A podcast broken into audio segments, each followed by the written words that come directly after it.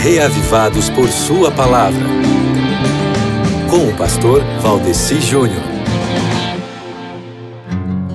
E aí, meu querido amigo ouvinte, tudo bem com você? Você tem estudado bem aí o livro de 1 Crônicas? Tem aprendido bastante? Ontem nós vimos que, apesar de dedicado, Davi foi impedido de fazer uma boa obra do Senhor.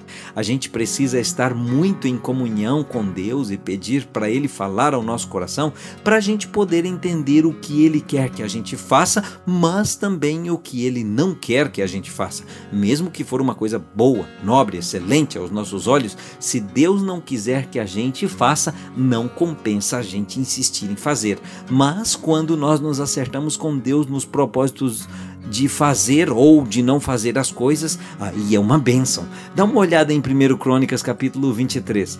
Você vai se encontrar com muita gente trabalhando para Deus. Tem muitos obreiros aí. Conheça esse povo bom da Bíblia, se apresente para cada um deles e deixe que eles sejam apresentados para você também. Sabe quem são? São os levitas. Quem eram os levitas, né? Os levitas, meu amigo, eles eram descendentes de Davi, filho de Jacó, através de três descendentes que foram o Gerson, o Coate e o Merari. né? esses três camaradas eles fundaram três famílias tribais, né? E foi desse segundo aí, do Coate, da descendência dele, né, que surgiram que surgiram Moisés e Arão. Agora, por que é que a tribo de Levi ficou tão famosa, né? E por que é também que eles foram escolhidos por Deus para serem usados por Deus como eles foram?